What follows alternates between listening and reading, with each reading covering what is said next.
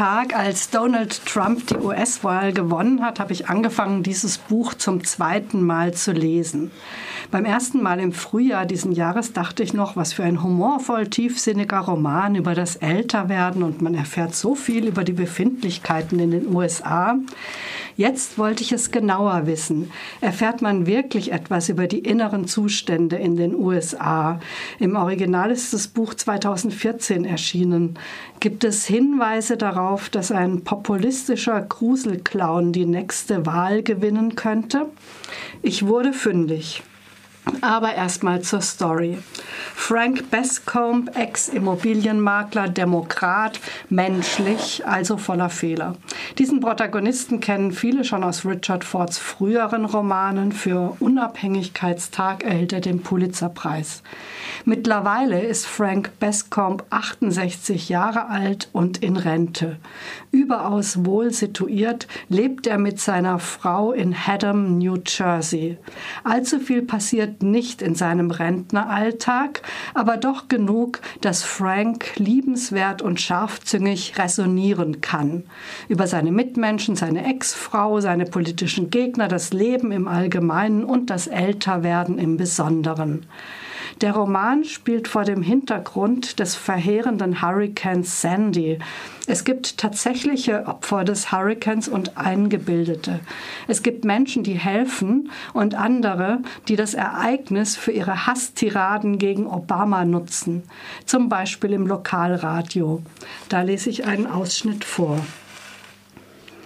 Seit Oktober haben sie so gut wie nonstop über den Hurrikan schwadroniert, vor allem über die weniger bekannten Folgen des Killersturms, Enthüllungen, die es nicht auf CBS schaffen, aber doch gesendet werden müssen, damit die unschuldige Öffentlichkeit rundum geschützt und informiert ist. Natürlich ist vieles davon hochspekulativ. Präsident Obama kriegt ganz schön viel auf die Mütze.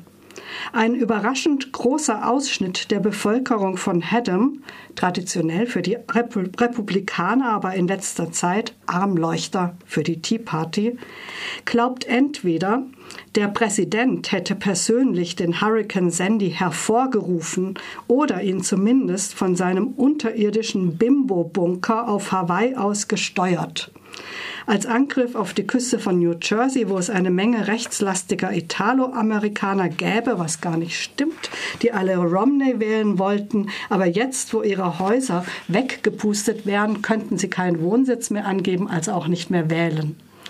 Die Gemeinde Haddam, sollte man dazu sagen, hat bei dem Sturm kaum einen Kratzer abbekommen. Aber das hält niemanden davon ab, meinungsstark aufzutreten. Aber nicht nur im Lokalradio finden sich die potenziellen Trump-Wähler. Auch Franks Nachbar hat ein Romney Ryan geben nicht auf Schild im Vorgarten. Frank sagt über ihn, weil er ziemlich versponnene Ansichten über den Status des Menschen hat, findet er, Ungeborene sollten wählen, den Führerschein machen und Waffen besitzen dürfen, damit sie sich erheben und ihn vor der Revolution schützen können, wenn sie kommt. Sie bevölkern den Roman reichlich, diese lächerlichen, ultrarechten und hochgefährlichen Dummköpfe. Richard Ford führt sie mittels seines Chronisten Frank genüsslich vor. Frank selbst liest nicht nur in dem zweifelhaften Lokalradio einmal wöchentlich für Blinde vor. Er fährt auch regelmäßig mit ein paar Mitstreitern an den Flughafen, um heimkehrende Irak-Veteranen zu begrüßen. Danke, dass ihr gedient habt. Er hofft damit, ein paar Soldatensuizide verhindern zu können. Ganz großartig zeichnet Richard, Richard Ford auch das verkrampfte Verhältnis zwischen Menschen verschiedener Hautfarben im Melting Pot USA. Hier zum Beispiel eine Szene vor Franks Haus.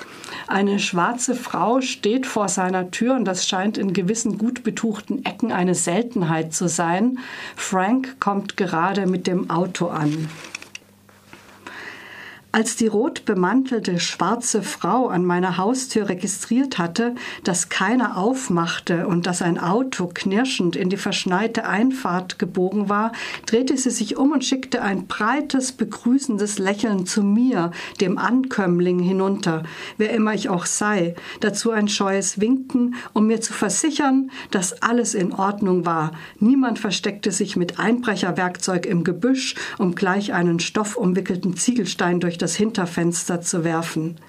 Die Schwarzen haben eine schwere Last zu tragen. Immer müssen sie versuchen, möglichst normal zu erscheinen.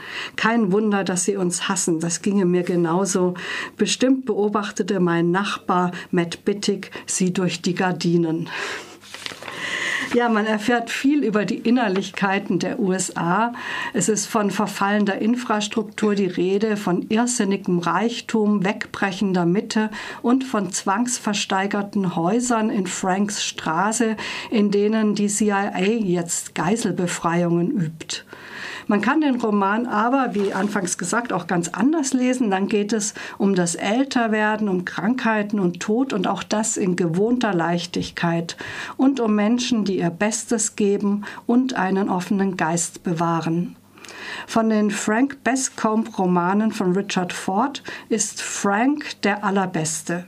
Er erschien 2015 im Hansa Verlag, übersetzt von Frank, Frank Heibert, hat 218 Seiten und kostet 19,90.